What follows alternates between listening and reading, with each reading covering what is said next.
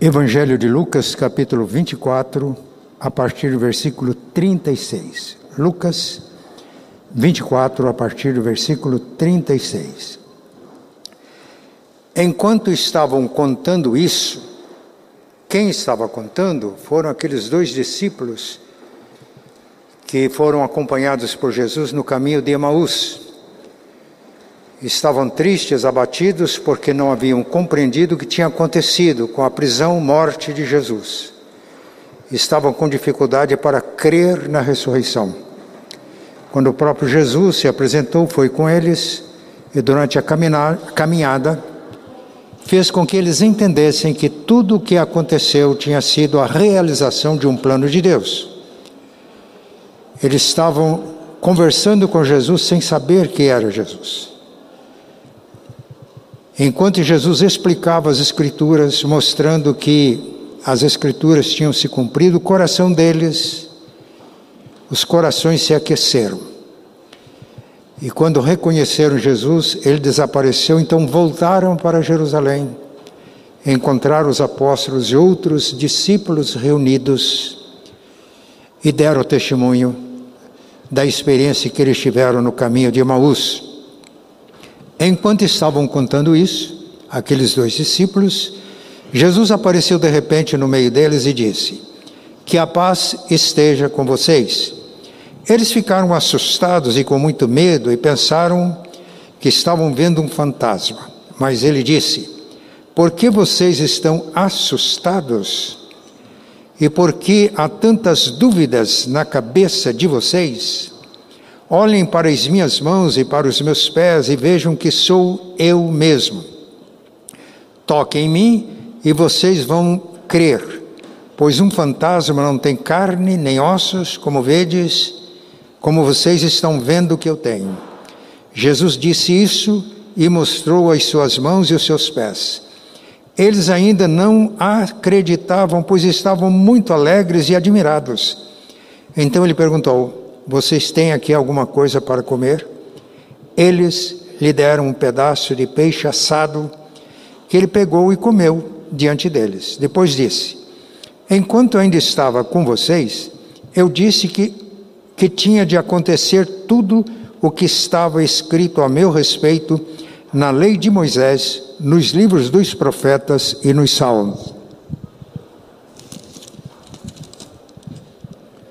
Então Jesus abriu a mente deles para que entendessem as Escrituras Sagradas e disse: O que está escrito é que o Messias tinha de sofrer e no terceiro dia ressuscitar. E que em nome dele a mensagem sobre o arrependimento e o perdão dos pecados seria anunciado a todas as nações, começando de Jerusalém. Vocês são testemunhas dessas coisas. Eu lhes mandarei o que meu pai prometeu. Mas esperem aqui em Jerusalém até que o poder de cima venha sobre vocês. E agora, no livro de Atos, capítulo 1. Prezado Teófilo, Lucas está escrevendo, como fez com o primeiro evangelho, para o seu amigo Teófilo. No primeiro livro, escrevi Contei tudo o que Jesus fez e ensinou, desde o começo do seu trabalho até o dia em que ele foi levado para o céu. Antes de ir para o céu, ele deu ordens pelo poder do Espírito, do Espírito Santo aos homens que ele havia escolhido como apóstolos. Depois da sua morte, Jesus apareceu a eles de muitas maneiras durante 40 dias, provando sem deixar dúvida nenhuma que estava vivo.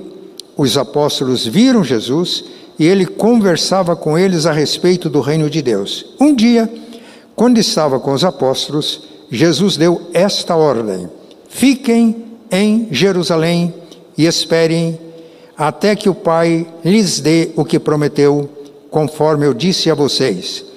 Pois de fato João batizou com água, mas daqui a pouco, a poucos dias vocês serão batizados com o Espírito Santo. Certa vez, os apóstolos estavam reunidos com Jesus. Então lhe perguntaram: É agora que o Senhor vai devolver o reino para o povo de Israel? Jesus respondeu: Não cabe a vocês saber a ocasião ou dia que o Pai marcou com a sua própria autoridade. Porém, quando o Espírito Santo descer sobre vocês, vocês receberão poder e serão minhas testemunhas em Jerusalém, em toda a Judéia e Samaria e até nos lugares mais distantes. Amém. Os irmãos já estão vendo essa projeção?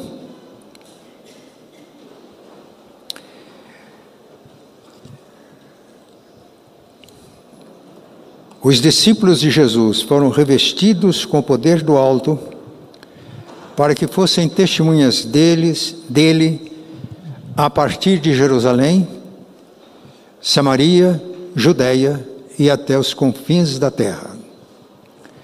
O nosso tema para este ano é crescimento em Cristo. Crescimento em Cristo. Esse tema não é apenas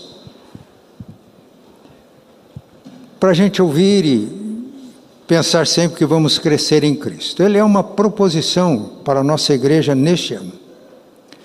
Na primeira mensagem, nós terminamos dizendo que crescemos em Cristo em três dimensões. Crescemos qualitativamente, cultivando a nossa intimidade com Jesus, o nosso Senhor e Mestre, e fazendo discípulos de Jesus. Vimos que crescemos organicamente, quando somos as pedras vivas que em Cristo, a pedra viva eleita, somos edificados casa espiritual para sermos sacerdócio santo, a fim de oferecermos sacrifícios espirituais agradáveis a Deus por intermédio de Jesus. E vimos que crescemos quantitativamente quando cumprimos a ordem de fazer discípulos de Jesus desde onde estamos até aos confins da terra. Já fizemos uma mensagem sobre o crescimento qualitativo como discípulos de Jesus, crescimento orgânico. Nós fazemos parte do corpo de Cristo, o corpo é um só, tem muitos membros, cada membro tem a sua função, e quando cada membro exerce a sua função, todo o corpo se edifica, cresce de maneira saudável e cumpre os seus objetivos. O corpo é uma figura para ensinar que em Cristo nós somos uns, temos dons diferentes e dependemos uns dos outros para nós nos edificarmos como igreja do Senhor. Crescermos como discípulos de Jesus na intimidade com Ele, crescermos organicamente como corpo de Cristo é essencial para que o Senhor acrescente dia a dia os que vão sendo salvos, como nós vimos na última mensagem. Eu disse que eu pregaria algumas mensagens agora sobre o crescimento quantitativo. E o nosso texto-chave é esse que está sendo projetado, Atos 1:8. Mas vocês receberão poder ao descer sobre vocês o Espírito Santo e serão minhas testemunhas tanto em Jerusalém como em toda a Judéia e Samaria e até os confins da terra. Olhe para esta projeção. Não temos apenas o templo, mas alguma coisa aqui do largo da ordem. Esta é a nossa Jerusalém, Londrina. Observe também que pessoas ali estão estudando a Bíblia. Há um discipulado, há uma comunicação do Evangelho, há um testemunho de Jesus.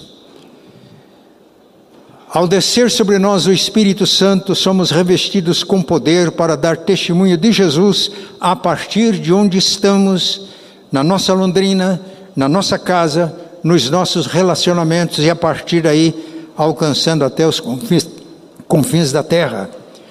Serão quatro mensagens: duas mensagens em abril, duas mensagens em maio, e a pastora Priscila e o pastor Clauber estão com tema livre quando pregarem, mas perceberam que nas duas últimas mensagens, tanto a pastora Priscila quanto o pastor Clauber estavam alinhados também neste tema.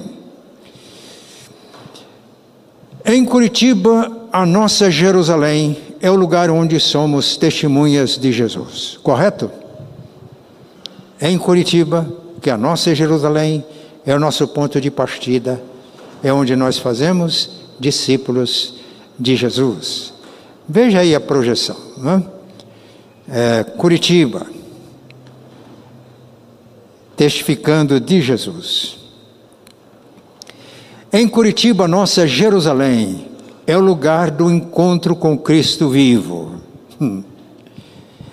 O texto lido, Lucas 29, narra o encontro dos dois discípulos que iam de Jerusalém para Emaús, com os apóstolos e discípulos que estavam em Jerusalém. Eles eram discípulos de Jesus, mas não tinham conseguido entender por que Jesus foi morto, por que foi preso, açoitado, crucificado. Jesus já tinha dito com absoluta clareza que ele ressuscitaria no terceiro dia. Já tinha chegado o terceiro dia. Algumas pessoas foram ao túmulo, não viram Jesus, mensagens de anjos, mas estava difícil para acreditar. Isso mostra, meus irmãos, que nem sempre é fácil a gente crer. Fé, eu não estou falando em crendice. Crer com base nas Escrituras. O que Jesus fez naquela caminhada? O que é que vocês estão conversando? Por que vocês estão tristes? E o texto diz que os dois parado, pararam entristecidos. E Cleopas disse: Você é peregrina em Jerusalém, falando isso para Jesus, e não sabe as coisas que aconteceram lá, você está desatualizado. Por que aconteceu? As coisas referentes a Jesus Nazareno, varão profeta, poderoso em palavras e obras. Nós esperávamos que ele redimisse Israel, mas já é o terceiro dia. É verdade que algumas mulheres nos disseram que foram ao túmulo e viram Jesus. Está difícil para acreditar. E Jesus disse: honestos e tardos de coração. Uma repreensão amorosa, mas uma repreensão. Como vocês são tardios para entender as Escrituras. E começando por Moisés, os cinco primeiros livros da Bíblia, discorrendo pelos profetas, Jesus expunha-lhes o que a respeito dele Jesus constava em todas as Escrituras. Então a nossa fé tem fundamento. E as Escrituras mencionadas em Lucas 24 não é toda a Bíblia como nós temos hoje, só o Velho Testamento. O Novo foi composto muito depois. E o Velho Testamento aponta para Jesus. Cristo é o centro das Escrituras. Lutero dizia que Cristo é a chave hermenêutica para nós entendermos toda a Escritura. Vocês examinam as Escrituras porque julgam ter nelas a vida eterna e são elas que dão testemunho de mim. E Jesus falou para os judeus: se vocês de fato crescem em Moisés, vocês creriam em mim, porque ele escreveu a meu respeito. E Jesus foi tomar uma refeição com eles. Eles convidaram. Estavam chegando em Maús, Jesus deu a entender que ia mais longe. Falou: Fica, mestre, porque o dia já é tarde. A, a, a companhia agora estava agradável. E na hora da refeição, ao dar graça, eles reconheceram que era Jesus. Mas ele desapareceu. E preste atenção. Porventura não ardia o nosso coração quando ele nos falava e no caminho ele nos expunha as Escrituras? Os corações deles foram aquecidos pela presença de Jesus e quando Jesus foi abrindo a compreensão deles para as Escrituras, o coração começou a queimar. Mas aí eles perceberam que tinham que voltar para Jerusalém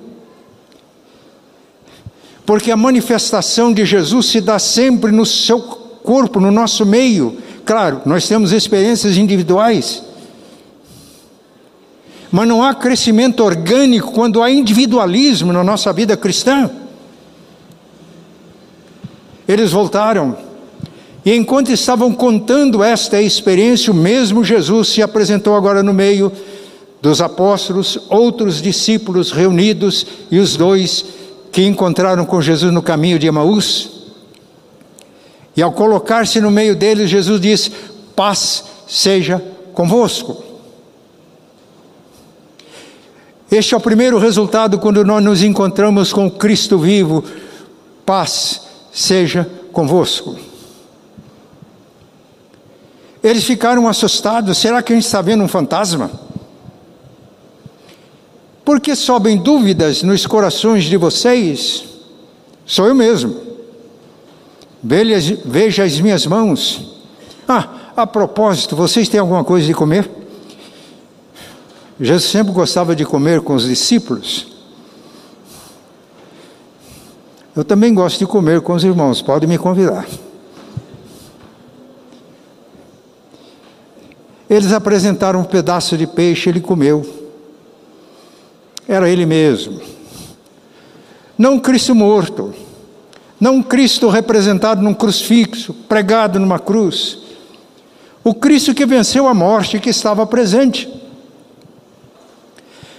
E o que ele fez com os discípulos no caminho de Emaús, ele faz com esses agora e faz com todos nós, quando nós temos fome e sede dele. Ele repete: é necessário que se cumprisse em mim tudo que está escrito na lei de Moisés, nos profetas e nos salmos. E o texto diz: abriu-lhe o entendimento para compreenderem as Escrituras. O nosso encontro com Cristo vivo hoje é pelo testemunho das Escrituras. Paulo diz que o Deus desse século tem cegado o entendimento dos incrédulos para que não lhes resplandeça a glória do Evangelho. Por isso, uma das coisas mais sérias que fazemos na evangelização é orar para que Deus abra os olhos das pessoas. E para que ao ler a Bíblia não fique apenas com a letra da Bíblia, porque Paulo diz: a letra mata, mas o Espírito vivifica. E quando o Senhor abre a nossa compreensão para as Escrituras, o testemunho de Jesus, na Bíblia toda, de Gênesis Apocalipse, brilha. E aí passamos a entender as coisas, o sentido da vida, e o nosso coração começa a arder. O encontro com Cristo vivo. Ali o encontro é com os discípulos eles têm um encontro com Jesus na intimidade. Agora preste atenção. Esse foi o primeiro dia depois da ressurreição, ou em outras palavras, foi o dia da ressurreição. Numa tarde. João capítulo 20 narra o mesmo acontecimento de uma perspectiva diferente. E o texto diz que os discípulos estavam numa casa com as portas fechadas com medo dos judeus. Quando Jesus se apresentou e disse: Paz seja convosco. E João 20 diz mais: e os discípulos se alegraram vendo o Senhor. Quando os nossos olhos se abrem para Jesus, alegria no coração, a vibração. E Jesus não apenas diz: paz seja convosco, mas Jesus disse: recebam o Espírito Santo. E disse mais: assim como o Pai me enviou, eu também envio vocês. E no texto de Lucas 24 está escrito que esta mensagem da morte e ressurreição de Jesus deve ser contada a todas as nações. E vocês são testemunhas dessas coisas. E todos os que creem no testemunho apostólico e têm seu, seu entendimento iluminado pelo Espírito Santo e conhece a Jesus, torna-se uma testemunha de Jesus porque não vai apenas falar de doutrinas a respeito de Cristo, de informações, vai dar um testemunho pessoal. Quando, quando Pedro e João foram proibidos de falar em nome de Jesus, eles disseram: Nós não podemos deixar de falar do que vimos e ouvimos. Vocês são testemunhas dessas coisas. Esse testemunho tem que ser dado a partir de Jerusalém, ir até os confins da terra. O encontro com Cristo vivo. O que é a igreja? Eu tive que fazer uma pesquisa nesse sentido, eu quis saber o que Calvino dizia sobre igreja. Ele é, para mim, um pai na fé. Eu fui lendo as coisas que ele escreveu sobre igreja.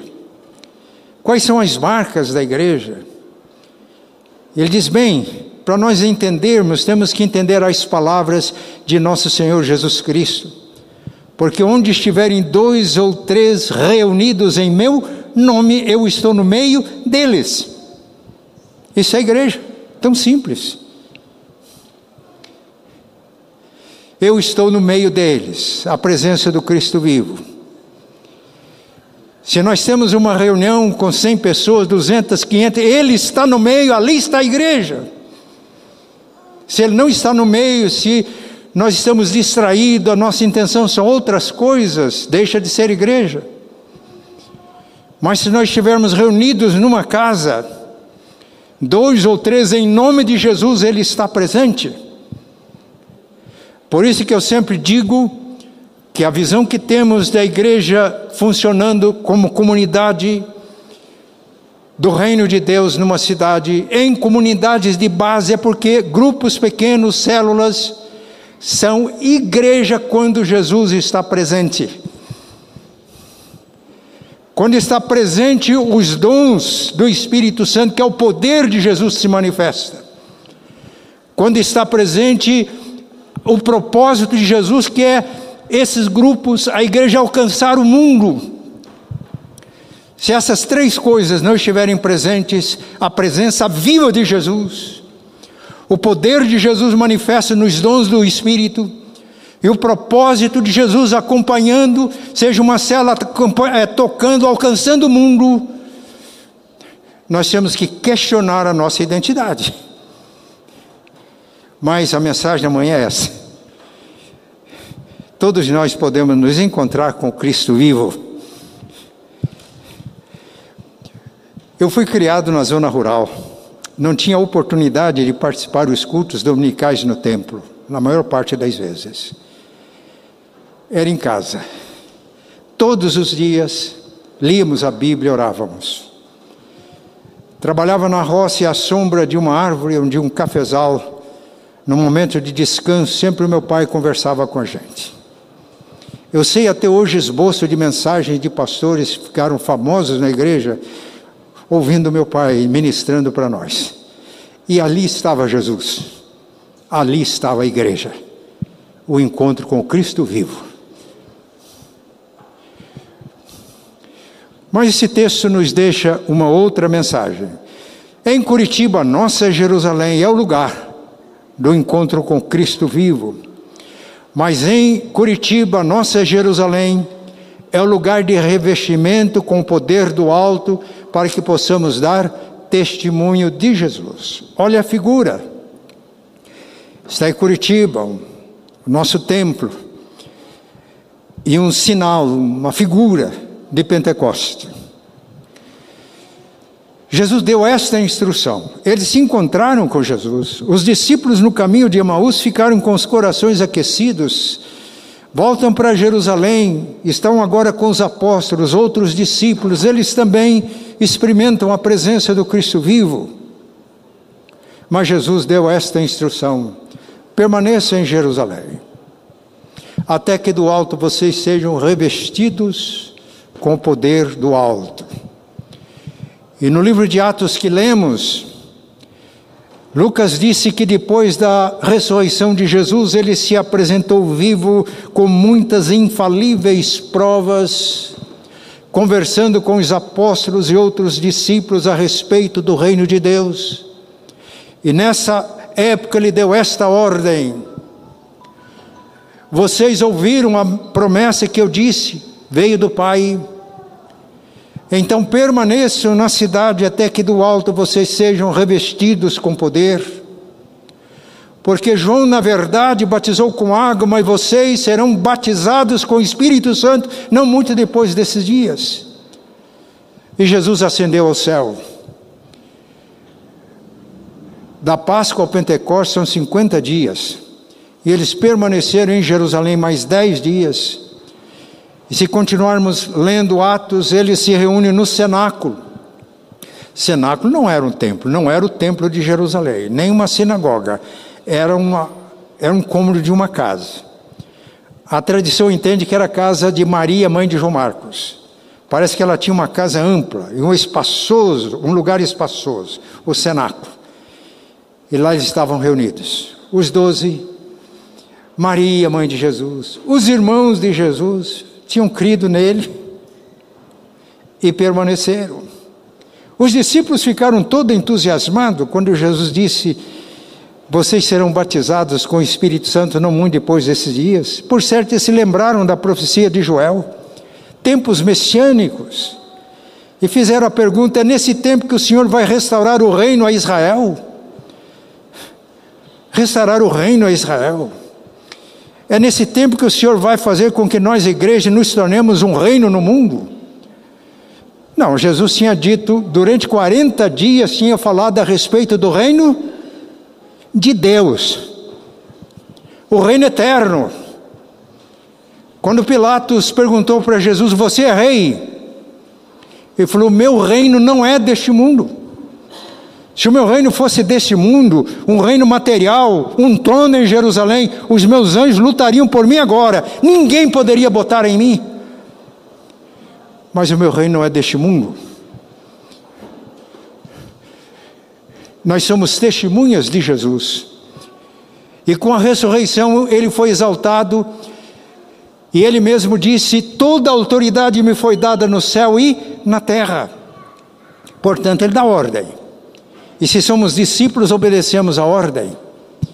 Mas Paulo, escrevendo aos Coríntios, diz: é necessário que ele reine até que tenha posto todos os inimigos debaixo dos seus pés.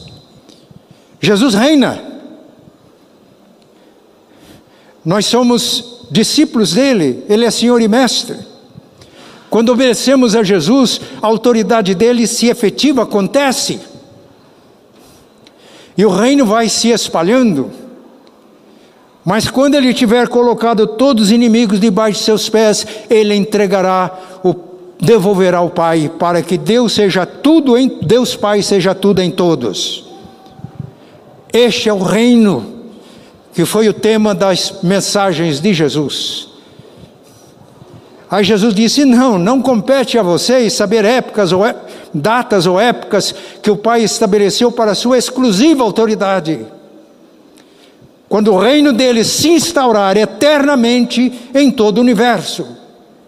Mas vocês vão receber poder ao descer sobre vocês o Espírito Santo, e vocês vão ser minhas testemunhas, tanto em Jerusalém como em toda a Judéia e Samaria e até os confins da terra. Eu dou aula de escatologia assim. Preparei um curso sobre o Apocalipse. Fiquei surpreso quando tivemos diversas classes com uma boa frequência, e quando um sínodo resolveu fazer quatro encontros para que eu ministrasse Apocalipse. Foram quatro encontros, cerca de 300 pessoas. No entanto, quando eu ministro Apocalipse, eu tenho sempre em mente a advertência de Jesus: não compete a vocês estabelecer épocas, datas que o Pai reservou para sua exclusiva autoridade, mas vocês recebem poder do alto para que sejam minhas testemunhas em Jerusalém, Judéia, Samaria e até os confins da terra. Portanto, não devemos perder tempo com especulações escatológicas a nossa missão é dar testemunho de Jesus. É um trabalho urgente. O nosso futuro está nas mãos dele. O que é necessário saber, ele revela. Ir além disso é uma pretensão humana. É uma expectativa escatológica que às vezes nos afasta da realidade do presente e do nosso compromisso com, em sermos testemunhas de Jesus. Revestimento do poder do alto. Isso aconteceu Dez dias depois da ascensão, o Pentecoste, e o Espírito Santo foi derramado. Todos os que estavam reunidos, cerca de 120 pessoas, sobre, sobre todos, e cada um deles foram vistas línguas como de fogo, e eles ficaram cheios do Espírito Santo. Isso nos leva à última parte da nossa mensagem. Em Curitiba, nossa Jerusalém é o lugar de portas abertas portas abertas para sair, para sair do cenáculo, onde eles estavam reunidos, para sair deste templo. Portas abertas também das casas para entrar, e de espaços para entrar. O Pentecoste abre as portas. O poder do Espírito Santo abre as portas.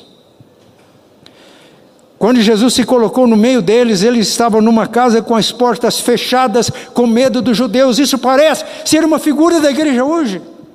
Nós nos encerramos nos nossos espaços, nas nossas casas, lugar da nossa privacidade. Eu não nego isso. Os templos, às vezes, e, e as reuniões do templo, às vezes, ficam parecendo clubes fechados.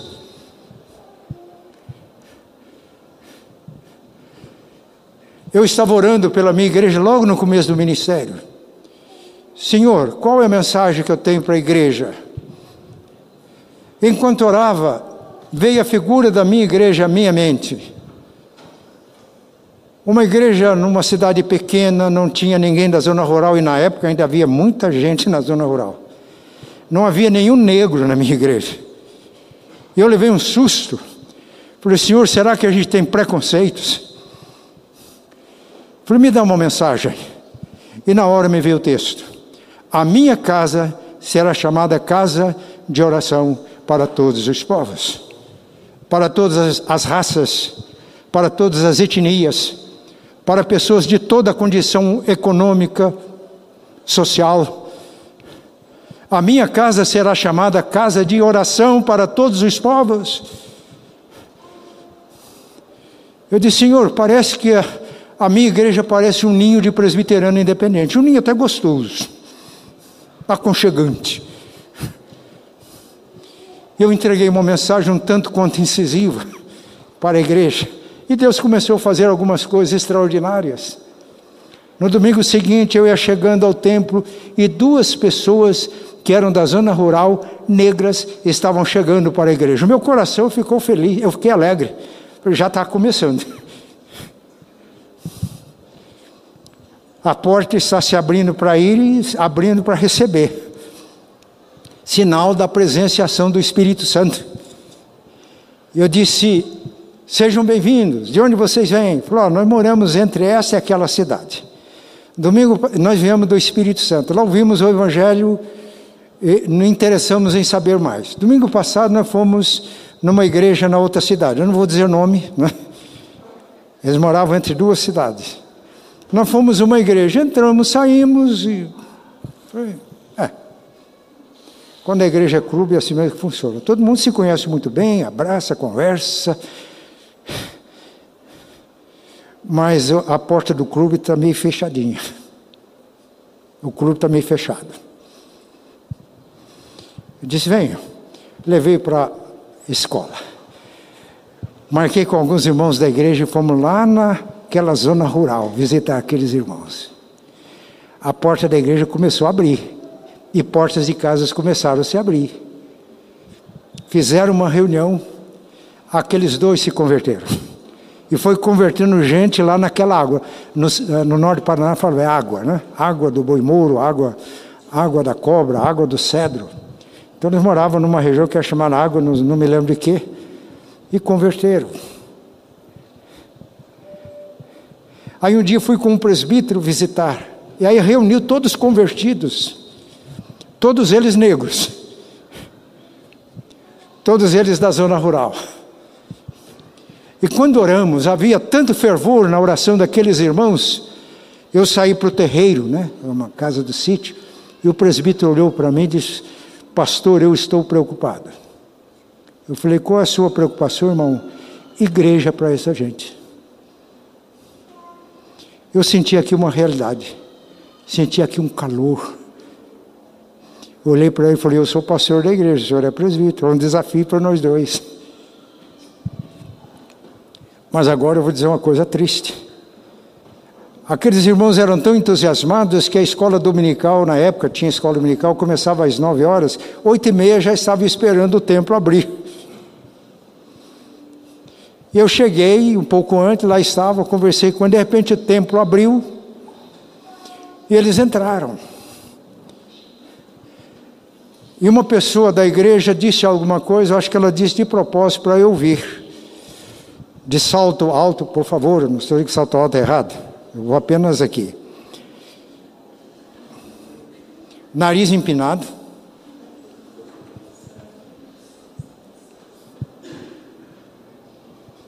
Essa igreja já foi boa. Agora ela está com um cheirinho esquisito.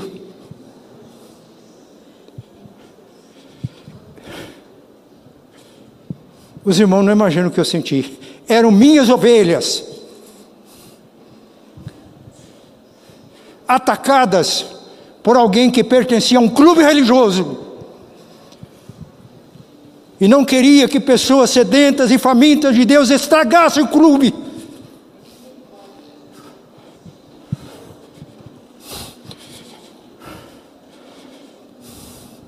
Quando somos revestidos com o poder do alto, as portas da nossa igreja se abrem. Ela toca o mundo, as casas se abrem para a igreja. Por quê? Logo depois de Pentecostes está escrito: perseveravam diariamente no templo, templo de Jerusalém, não era templo cristão. Lá os sacerdotes ainda ofereciam sacrifício, eles reuniam no pátio do templo e também de casa em casa. O pátio, a porta do cenáculo se abriu. Eles não estavam mais com medo do mundo, não estavam mais com medo dos judeus. A, as portas das casas foram se abrindo. E o evangelho impactou Jerusalém. E a partir de Jerusalém impactou Samaria. Vamos ver isso na próxima mensagem. A partir de Jerusalém impactou a Judéia. Vamos ver isso numa próxima mensagem. E a partir de Jerusalém impactaram até os confins da terra. Vamos ver isso com as viagens de Paulo. Em 2019, um ano antes de vir para cá, eu fui para a Albânia, enviado pela primeira igreja de Londrina, visitar a Nájua e ministrei para a segunda igreja que ela tinha plantado na Albânia. Fiquei ministrando uma semana inteira à noite para a liderança daquela igreja que já tem missionários.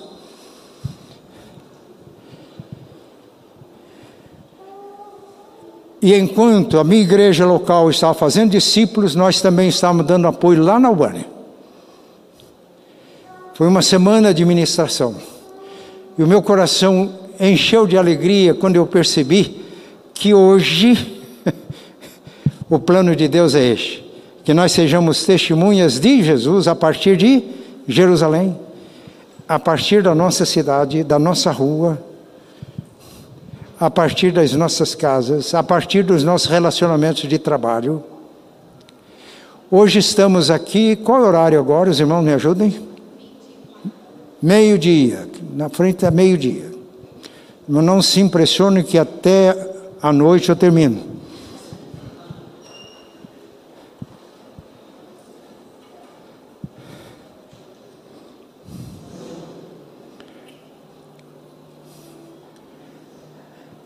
Eu estava na Albânia, eu estava às margens do mar Adriático, e eu me lembrei que Paulo evangelizou aquela região. A situação mudou, mas agora uma igreja do Brasil estava lá presente. Esse é o propósito de Deus para a nossa igreja. Eu vou encerrar contando mais uma experiência, e com essa eu encerro a mensagem. Logo no início do meu ministério, nós reunimos uma equipe para fazer o planejamento da igreja. Eu sempre uso isso. A gente precisa de planejar. Eu não sei se Jesus tinha um plano escrito, mas ele tinha um plano perfeito. E no encontro constatou-se que a maior necessidade era a evangelização. E naquele encontro, muitas sugestões de atividades, de programas, de ações evangelísticas. Mas a reunião ia passando e o meu coração estava pesado. Eu disse: Eu sinto que está faltando alguma coisa. Aí uma pessoa muito amiga minha olhou para mim e disse: Bem, você convoca, a gente vem aqui, todo mundo entusiasmado e você está insatisfeito? Falei: Estou. Parece que está faltando algo. Eu reconheço, todos vocês estão comprometidos, atenderam o meu chamado, estão aqui, mas parece que falta algo. Eu fui para casa, Senhor, por favor, me ajude. E Deus botou na minha mente Mateus 7. Peçam e recebam. Busquem e encontram. Batam e a porta vai se abrir. Porque quem pede, recebe. Quem busca, encontra. Quem bate, a porta se abre. Aí Deus me deu outra mensagem para a igreja. Foi esta. E eu terminei a mensagem dizendo, irmãos, e falei, nós estamos planejando, mas eu estou sentindo falta de algo. Então eu convido todos os irmãos aqui que quiserem, que puderem, para reunir-se diariamente comigo às seis horas da manhã por um tempo determinado. E o que nós vamos pedir, bater e buscar? Que Deus nos mostre qual o seu propósito para nós. Como nós podemos fazer a sua obra? Seis horas da manhã. Fiquem tranquilos que eu não vou convidar vocês agora. Né? Eu quero acertar com o Ministério de Oração uma, como vamos fazer essa oração. Um dia de manhã, um irmão disse, pastor, vamos continuar com essas reuniões? Eu falei, vamos. Está sendo uma bênção para mim. Aconteceu uma coisa lá em casa, está mudando tudo. Eu disse, bem, nós tivemos muitas experiências, mas vou contar uma. Né? Falei, então me conte a experiência. Então, Ontem eu vim aqui, cheguei em casa, ia reunir a esposa, e ele tinha um casal de filhos, tinha cerca de nove e sete anos de idade, e sentamos, fomos ler a Bíblia para orar, e quando lemos uma passagem da Bíblia, a minha filhinha disse: Papai, mamãe, Jesus está aqui. O menino também olhou: Jesus está aqui. O encontro com Cristo vivo, uma família. E os pais sentiram o clima e começou a derramar lágrimas dos olhos deles, porque aquele casal estava vivendo com muita dificuldade. Depois que isso aconteceu, ele me disse, Matias, ele me conhecia, ninguém me chamava nem de reverendo, nem de pastor. Matias, a situação lá em casa estava tão difícil que um dia eu quase que acelerei o meu carro com toda a força e joguei num poste. Eu não aguentava mais. Jesus está aqui. Papai, mamãe, Jesus está aqui. O casal se quebrantou. Ele falou: houve um Pentecoste lá em casa. Tinha um presbítero muito amigo do casal, ligaram para ele, ele foi para lá, passaram a manhã inteira. Aquele irmão nunca pregou, ele não tinha dom para isso. Mas a partir dali ele começou a dar testemunho para os seus companheiros de negócio, ele era um homem de negócio. Ele tinha uma propriedade numa cidade pequena vizinha, ele começou a levar, a, conseguiu reunir funcionários dele para um culto, levando gente para pregar, ele não sabia pregar, não tinha esse dom ele era muito bem aquinhoado financeiramente, não era dizimista. Com essa experiência, sem que ninguém falasse, sem que ninguém citasse Malaquias 3, 9 e 10, ele tornou-se dizimista. E Deus tinha dado uma bênção tão grande para ele que ele deu dízimo de tudo aquilo. E naquela cidade onde ele estava levando gente para pregar, surgiu uma congregação, logo um terreno, o dízimo daquele irmão que não era antes deu para construir o um pequeno templo. A partir de um encontro com Cristo vivo, o poder do Espírito Santo, o testemunho de Jesus foi natural. Natural. Natural. Crescimento em Cristo. Crescimento em qualidade. O encontro com, com Cristo vivo e nos tornarmos realmente discípulos dele e fazendo discípulos dele. Crescimento orgânico, quando todos nós recebemos o dom do Espírito, como aconteceu em Jerusalém, e todos se tornam testemunhas de Jesus. Crescimento qualitativo. Quando o Espírito é derramado e temos experiência, as portas do nosso tempo se abrem, não só para acolher, por exemplo, ah, eu estava dizendo, me esqueci, agora meio-dia, amanhã onde vocês estarão ao meio-dia?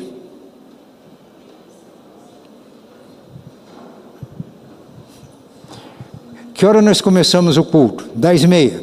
Amanhã às dez e meia, onde vocês vão estar? Nós vamos sair por essas portas. Onde estivermos amanhã é o nosso campo missionário.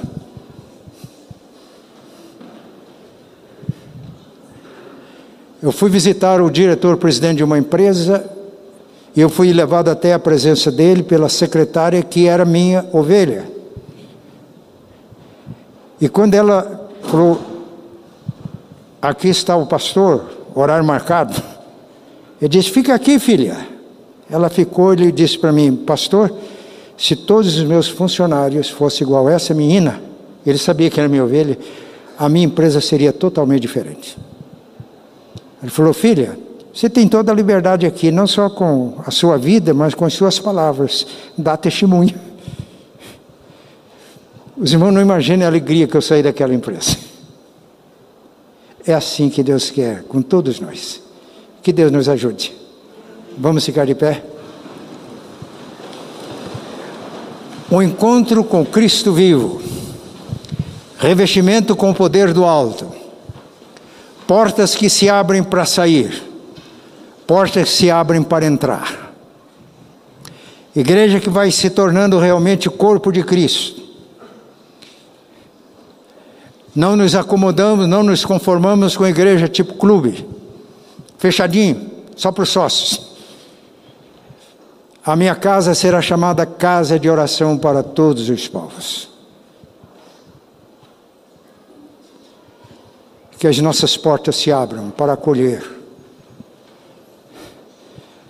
se abram para a nossa saída, que as portas das casas se abram e que o Senhor possa fazer uma coisa nova. Vamos orar?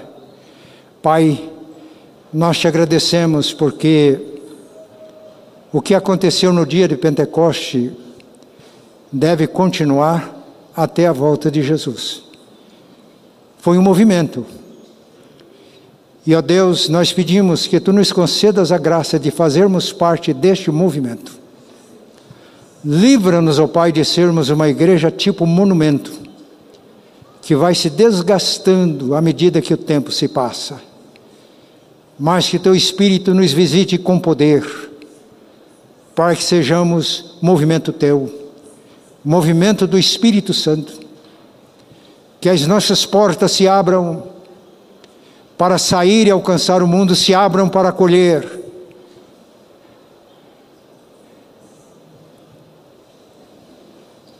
Queremos crescer na intimidade contigo, Pai.